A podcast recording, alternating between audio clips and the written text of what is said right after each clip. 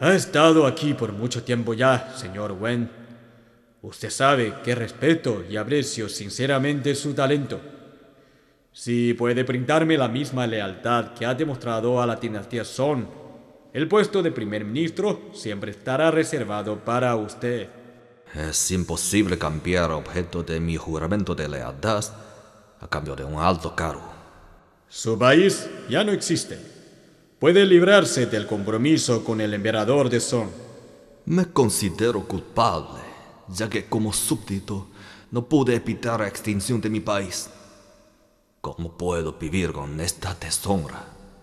Bueno, ¿qué es lo que realmente desea?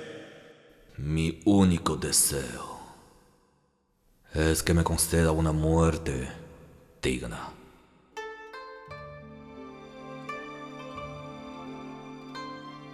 Descubra los poetas chinos más distinguidos y las historias que esconden entre sus versos.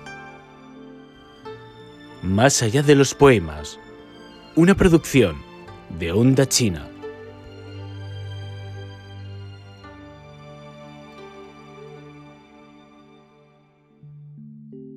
El espíritu de Wen Tianxian.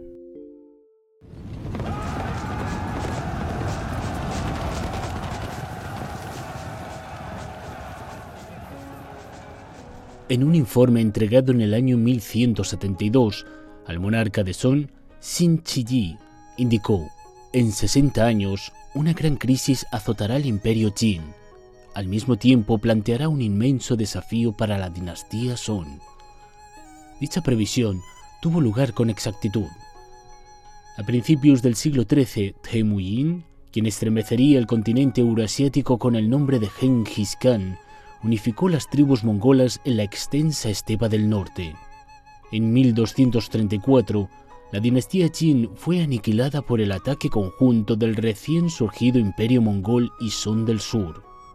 A continuación, la caballería mongola se dirigió hacia el sur con la intención de conquistar todo el territorio chino, sin dar tregua al imperio Son, que había soportado la opresión del enemigo del norte durante un siglo. Wen Tianxian, quien nació en una familia acomodada y culta, sobresalía por su elegante apariencia, así como su talento y capacidad. Además de ser experto en natación y ajedrez, al participar en el examen nacional a los 20 años, obtuvo el primer lugar que le otorgó el propio emperador Li Zong. Me gusta tu tesis. Tu nombre es Tianxiang, buen augurio del cielo. Te doy un nombre de cortesía, Song Rui, es decir, feliz presagio para Song. Eres un regalo que el cielo brinda a nuestro país. Mi más profundo agradecimiento, Su Majestad. Su servidor dedicará toda su vida al imperio hasta su último aliento. En 1258, Meng Khan desató la segunda guerra entre Mongolia y la dinastía Song. La implacable caballería mongola que ya había asolado gran parte del continente euroasiático avanzó sin obstáculos en el territorio del sur, sembrando el pánico en la corte de la dinastía Song del Sur. Ante esta amenaza, el chambelán eunuco Tong Sung Chen propuso la idea de trasladar la capital como medida de evasión. Sin embargo, el joven y honorable Wen Tianxian se sintió profundamente ofendido por esta propuesta, que consideraba traidora. En vista de que sus llamados para que el emperador castigara a Ton con la máxima pena no fueron atendidos, Wen Tianxian renunció a su cargo en señal de protesta.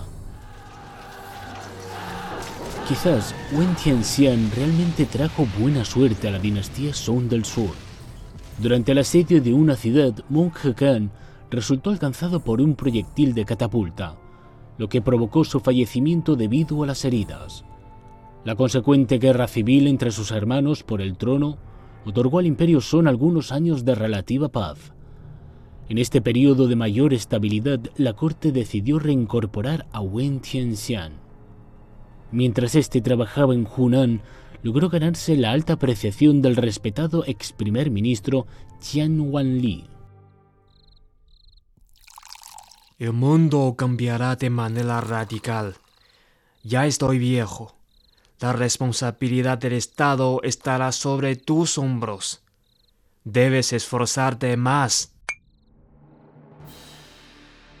En ese momento, Kublai Khan, quien prevaleció en la disputa por la corona, reanudó la conquista del sur de China. El imperio mongol adoptó oficialmente el nombre Yuan en lengua china en 1271, proclamándose gobernante legítimo de esta antigua tierra oriental. Dos años después, cayeron Fanshen y Xiangyan, dos ciudades ubicadas en el tramo medio del río Yangtze, que habían resistido el asedio del ejército de Yuan durante seis años, abriendo así la puerta hacia la capital de la dinastía Song, Linan, en el curso inferior del mismo río. Qian Wanli se suicidó para evitar convertirse en súbdito de los conquistadores. En ese momento, el emperador Kung Ti tenía tan solo cuatro años de edad. Su abuela, quien actuaba como regente de los asuntos imperiales, emitió un llamado a todas las partes del país, instando a las fuerzas locales a acudir en auxilio de la sede de la corte. Al recibir este edicto, Wen Tianxian no pudo contener las lágrimas. Era consciente de que había llegado el momento de asumir la responsabilidad del Estado.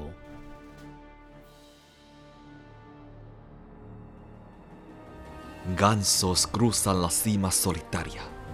Monos retornan a la peña temeraria.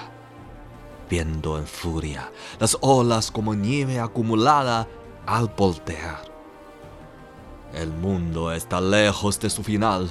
En esta tierra maravillosa aún hay héroes dispuestos a luchar. Las primeras obras líricas de Wen Tianxian se destacaban por el cuidadoso uso de palabras hermosas. Sin embargo, con el paso del tiempo comenzaron a emerger una profunda inquietud y una voluntad indomable en sus versos. En un momento determinado, tomó una decisión radical. Despidió a todos los sirvientes de su casa y vendió todas sus propiedades, incluyendo viviendas y joyas, para formar una tropa de alrededor de 10.000 soldados. Cuando se le cuestionó sobre sus acciones, Wen Tianxian explicó, si uno depende del trabajo de otros para vivir, tiene la responsabilidad de contribuir cuando otros lo necesitan. A los 40 años, este distinguido caballero, anteriormente acomodado y amante del ajedrez y la poesía, se despidió de su pasado y se convirtió en un comandante de milicias con la firme determinación de sostener el debilitado imperio Son del Sur que se tambaleaba al borde del colapso. El entusiasmo de Wen Tianxian pronto se vio sometido a duros desafíos. Su adversario resultó ser mucho más poderoso de lo que había imaginado. En las primeras escaramuzas varios de sus oficiales perdieron la vida y uno de ellos desertó sin disparar una sola flecha. Cuando finalmente llegó a la capital Wen Tianxian, se dio cuenta de que la corte carecía de individuos capacitados para ocupar cargos importantes. En una serie de eventos vertiginosos, Wen Tianxian fue ascendido apresuradamente a la posición de primer ministro y jefe de Estado Mayor del ejército, convirtiéndose en el máximo líder tanto en asuntos políticos como militares de la nación. A principios de 1276, frente a la presión del ejército mongol a las puertas de la ciudad de Linan, la corte de Sun decidió capitular y eligió a Wen Tianxian como negociador. Wen nunca imaginó que su primera misión estatal sería suscribir el documento de capitulación. Sin embargo, no tenía ninguna intención de hacerlo. En un intenso debate con Pa Yan, su homólogo mongol, exigió diversas condiciones para salvaguardar la soberanía, el territorio y los derechos de la familia imperial. Estas son nuestras condiciones. Si está de acuerdo, podemos bajar las armas. Debe comprender primero, señor Wen, que nosotros somos el bando ganador. ¿Qué cartas tiene para formularnos estas condiciones? Nuestra mejor carta es esta tierra que hemos labrado de generación en generación. Si mantenemos la resistencia, no tendrá ningún momento en paz. Wen Tianxian luchó arduamente por obtener algunas ventajas en la mesa de negociaciones. pero la corte ya no podía esperar. El 4 de febrero, el joven emperador, en brazos de su abuela, abandonó la ciudad y entregó a Payan el sello de jade que simboliza la soberanía imperial. Mientras tanto, Wen Tianxian, que aún se encontraba en el cuartel del ejército de Yuan, fue detenido, aunque logró posteriormente escapar. En ese preciso momento, el imperio Sung del Sur había perdido por completo sus fuerzas militares, casi todos sus territorios, tenía a su emperador prisionero y su población había sufrido masacres durante la conquista mongola. La dinastía Song, que había perdurado durante tres siglos, comenzó su cuenta regresiva hacia la extinción. Sin embargo, no todos habían abandonado la lucha por cambiar su destino. Personajes como Zhang Shijie, Lu Xiufu y otros funcionarios leales coronaron a un miembro de la familia imperial de tan solo siete años y establecieron un gobierno en el exilio, con la intención de coordinar la resistencia en las regiones costeras del sureste del país. A medida que perdían sus últimas bases terrestres, el emperador y sus ministros se refugiaron en una flota que vagabundeaba por el mar. Por otro lado, Wen Tianxian Después de una serie de aventuras, finalmente logró reunirse con la corte en el exilio. Con determinación reclutó soldados y llevó a cabo una serie de contraataques en la provincia de Jiangxi en el año 1277. Apoyadas por las fuerzas locales, las operaciones de Wen Tianxian consiguieron sorprendentes éxitos al principio, recuperando más de 10 municipios de la provincia. Este sería el único momento destacado del moribundo imperio en el campo de batalla. Sin embargo, Wen Tianxian era un funcionario civil con apenas experiencias militares y sus soldados un grupo de milicianos novatos. La tropa de Wen Tianxian sufrió severas derrotas en los siguientes combates e incluso su esposa e hijas quedaron cautivas por el enemigo. Irónicamente, la corte a bordo otorgó a Wen Tianxian el título de duque en ese momento crítico. Tras continuas retiradas, los hombres de Wen Tianxian se detuvieron en el monte Wu Lin para tomar un descanso, pero fueron asaltados por sorpresa mientras desayunaban.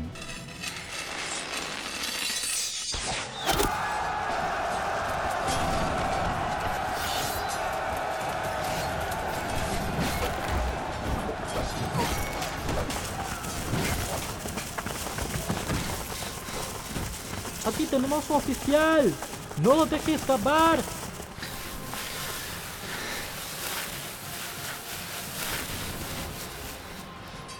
Soy Wen Tianxiang, primer ministro del Gran Imperio Song. Que vengan a atraparme.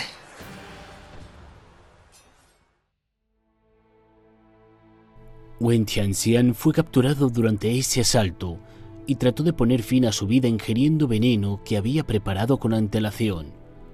Sin embargo, en lugar de la muerte quedó inconsciente durante varios días. Cuando finalmente se despertó, se encontraba escoltado por el comandante mongol Zhang Hunfan en una ruta hacia el norte, en dirección a la capital del Imperio Yuan. Zhang trató a Wen con cortesía, consciente de la gran influencia que tenía en la dinastía Sun del Sur Esperaba que Wen escribiera una carta al comandante de las fuerzas de Sun, Zhang Shijie, persuadiéndolo de rendirse. Wen Tianxian no rechazó directamente la solicitud. En su lugar, mostró a su captor un poema que había compuesto solo unos días antes. Mi ardua vida dio inicio con estudios afanosos y concluye con luchas durante cuatro años penosos como prisnas que se lleva el viento. Nuestro país quedó destrozado, como lentejas de agua azotadas por la lluvia. Mi destino quedó a la deriva. En el bajío pavoroso narramos el pavor que hemos vivido. Y en el mar de la soledad lamento lo solo que me encuentro. ¿Quién puede escapar de la muerte? Que ilumine las anales de la historia mi corazón ardiente. El Bajío Pavoroso fue el escenario de una cruenta batalla donde Wen Tianxian sufrió una derrota dolorosa, mientras que el Mar de la Soledad fue simplemente un lugar de paso en su camino como prisionero. En su conmovedor poema Cruzar el Mar de la Soledad, el autor entrelazó su destino individual con el destino de la nación, manifestando su inquebrantable lealtad a la patria. Zhang Hongfan no lo coaccionó porque admiró su noble carácter. Durante su travesía por las tierras ocupadas, Wen Tianxian fue testigo de la trágica existencia del pueblo bajo el yugo de los conquistadores. En otro momento, desesperado, intentó quitarse la vida mediante una huelga de hambre. Sin embargo, en esta ocasión, una extraña situación lo tomó por sorpresa. Algunas personas comenzaron a redactar elogios fúnebres en su nombre, a pesar de que seguía con vida. Estos elogios estaban llenos de palabras grandilocuentes y lo urgían a morir para cumplir con su deber hacia la patria, de modo que ellos pudieran soportar las humillaciones en su lugar. Estas personas no estaban dispuestas a sacrificarse a sí mismas, sino que intentaban imponer su visión distorsionada de la moral sobre el verdadero patriota. Ocho días después, Wen Tianxian puso fin a su huelga de hambre.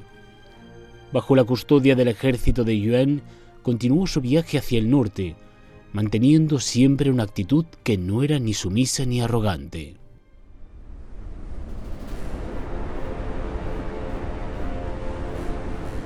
En marzo de 1279, la marina de Yuan, comandada por Zhang Hongfan y las fuerzas restantes de Song, lideradas por Zhang Shijie, se enfrentaron en el mar cerca de Yamen, de la actual provincia de Guantón, en lo que sería la batalla decisiva. Es curioso que los comandantes de ambos bandos eran de la etnia Han, con origen de Jin, dinastía que había combatido con Song durante un siglo y fue eliminada por los mongoles. Finalmente, uno ayudó al imperio Yuan a reunificar todo el territorio chino, y el otro consagró su vida a la última resistencia de Song.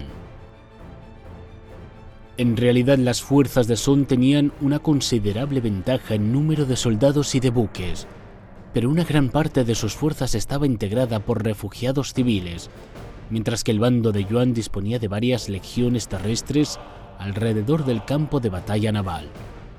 Zhang Shijie cometió un error fatal al principio del combate. Abandonó la defensa de los embarcaderos y concentró todas las fuerzas en los barcos, cortando así su propia línea de suministro. La escasez del agua potable empezó a extenderse por los miles de buques de Son. Muchos bebieron agua del mar y se deshidrataron. A pesar de todo, lograron frustrar los primeros ataques de los mongoles.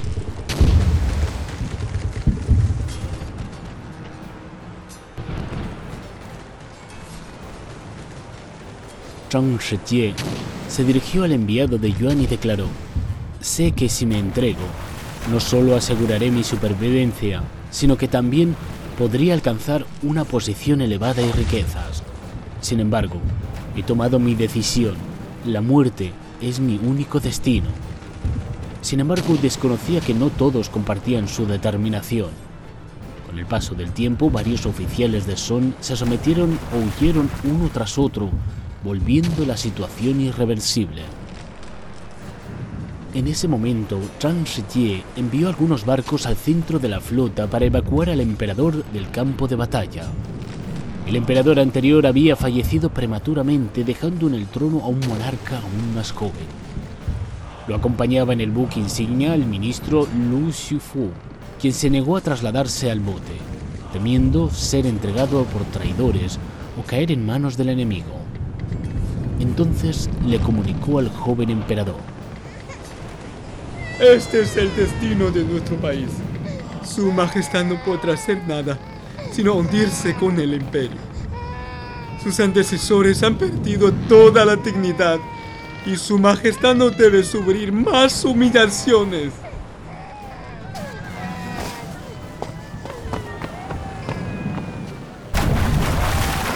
Sosteniendo en brazos al último emperador de Sun, que solo tenía siete años, Lucio Fu se arrojó al mar.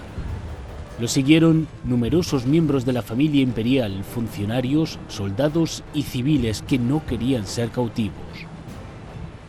Zhang Shijie logró romper el cerco e intentó organizar contraataques, pero terminó ahogado en una tormenta. Según el registro oficial, más de 100.000 cadáveres flotaban por el mar cuando el sol volvió a iluminar el campo de batalla. La batalla naval de Yamen, que marcó el desmoronamiento de la dinastía Song, fue una de las tragedias más desoladoras de la historia china e impuso un enorme impacto en la historia y la cultura de este país oriental. Por su parte, nuestro protagonista, Wen Tianxian, desde un buque de la flota mongola y en calidad de prisionero, presenció la aniquilación de su amada patria. ¡Qué tortura más cruel! Wen Tianxian registró la trágica historia en un poema de esta manera. ¿Quién es el ganador? ¿Quién es el perdedor? Ya se sabe en un instante. Se enturbia el agua del mar, por donde flotan los cuerpos y se esparcen la sangre. Ayer los barcos del sur colmaban el golfo, hoy solo los buques del norte celebran su triunfo. Celebran con asado y licor los soldados del norte que se encuentran a miles de kilómetros de su hogar. Pero yo derramo las lágrimas en soledad, en oscuridad. No me atrevo a llorar ante los demás. El emperador de Yuan, Kublai Khan, quien admiraba la gran reputación de Wen Tianxian, anhelaba que se rindiera y jurara lealtad al poder mongol. Con este propósito envió a numerosos emisarios para persuadirlo, incluyendo sus antiguos colegas que ya servían en la corte mongola, e incluso al joven emperador que se había entregado tres años atrás. Sin embargo, Wen Tianxian rechazó todas las propuestas. Kublai Khan llegó incluso a utilizar a la esposa e hijas de Wen para escribirle cartas. Al enterarse de la noticia sobre sus familiares, de quienes se había separado durante varios años, Wen Tianxian derramó lágrimas, pero respondió con determinación diciéndoles continúen adelante. Durante su tiempo en prisión, Wen Tianxian creó su obra maestra, Canto al Espíritu Noble. En el prólogo, el autor enumeró los numerosos malos espíritus que plagaban su celda. Agua sucia que se filtraba, lodo que obstruía las alcantarillas, la luz abrasadora del sol, alimentos mohosos, excrementos humanos y cadáveres descompuestos de animales. A pesar de estas condiciones adversas, el autor ratificó su determinación inquebrantable. En este entorno he vivido dos años y nunca me he enfermado, porque poseo el espíritu noble que me otorga el cielo para resistir los males. Wen Tianxian destacó en el poema que este espíritu noble solo aparece cuando uno se encuentra en tiempos difíciles. A continuación, el poeta presentó a los héroes que se mantuvieron fieles a su misión, a su conciencia y a su patria en la historia china, como por ejemplo los historiadores del periodo de primavera y otoño, que registraron y denunciaron los crímenes de su monarca, manteniéndose fieles a la verdad a pesar de que sus antecesores habían sido ejecutados por dicho acto. Entre ellos también se destacan Zhang Lian de la dinastía Qin, quien se atrevió a atentar contra el tirano, Su Wu, diplomático de la dinastía Han, quien prefirió vivir con las ovejas durante dos décadas en lugar de someterse ante los bárbaros que lo detuvieron, Zhuge Liang, primer ministro de Su Han, quien consagró toda su vida al país, Ji Shao, funcionario de la dinastía Qin, cuya sangre manchó el traje del emperador al que intentó proteger con su vida ante los traidores, así como Zhang Xun y Yang Kaoqin, militares de la dinastía Han, quienes lucharon hasta su último aliento contra los insurgentes. Este espíritu poderoso y feroz nunca desaparecerá. Cuando se atraviese la luna y el sol, Vivir o morir, ¿qué importancia tendrá? Al final, Kublai Khan vino en persona a negociar con Wen Tianxian. Ha estado aquí por mucho tiempo ya, señor Wen. Usted sabe que respeto y aprecio sinceramente su talento. Si puede brindarme la misma lealtad que ha demostrado a la dinastía Song, el puesto de primer ministro siempre estará reservado para usted. Es imposible cambiar objeto de mi juramento de lealtad a cambio de un alto cargo. Su país ya no existe. Puede librarse del compromiso con el emperador de Son. Me considero culpable, ya que como súbdito no pude evitar la extinción de mi país. ¿Cómo puedo vivir con esta deshonra? Bueno, ¿qué es lo que realmente desea? Mi único deseo es que me conceda una muerte digna. Algunos antiguos colegas de Wen Tianxian que ya servían en la corte mongola también querían salvar su vida. Propusieron liberar a Wen, permitirle convertirse en un monje taoísta y luego emplearlo en calidad no oficial. Kublai Khan estaba a punto de aceptar esta propuesta, hasta que un exfuncionario de Son llamado Liu Mengyan lo impidiera argumentando que, dada la poderosa influencia de Wen Tianxian, se convertiría en una bandera de la resistencia una vez liberado. Entonces, Kublai Khan aprobó la pena capital para el patriota. Poco más tarde, el soberano mongol se arrepintió y anuló su última decisión. Pero para ese entonces ya era demasiado tarde. Wen Tianxian había sido ejecutado.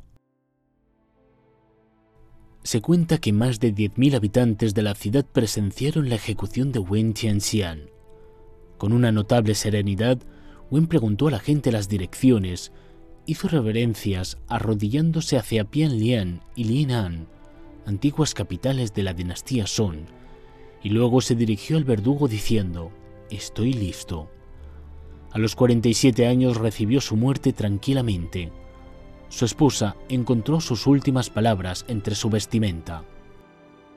Confucio nos enseñó que debemos procurar la benevolencia, mientras Mencio afirmó que la justicia es lo más importante. ¿Qué he aprendido de tantos libros clásicos que leí? Hoy, ya no siento ningún remordimiento, al examinar mi conciencia. En el estricto sentido literario, Wen Tianxian podría no haber alcanzado el nivel de los maestros de las dinastías Han y Song.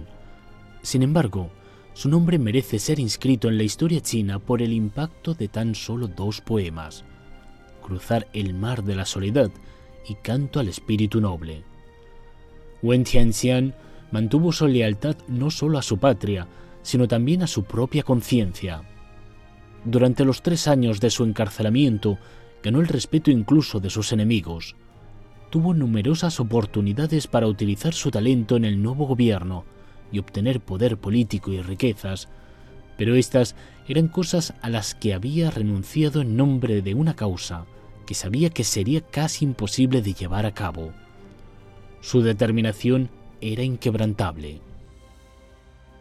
Sin embargo, a pesar de su decisión de sacrificarse por la justicia en la que creía fervientemente, Wen Tianxian demostró una notable tolerancia hacia las personas que colaboraban con los conquistadores, incluyendo a sus colegas, amigos y dos hermanos.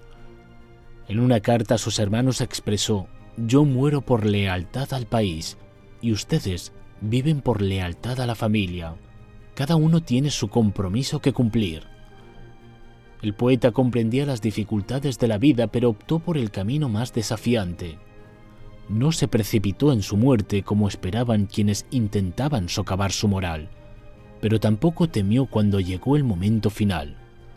Siempre vivió de acuerdo con sus propias convicciones.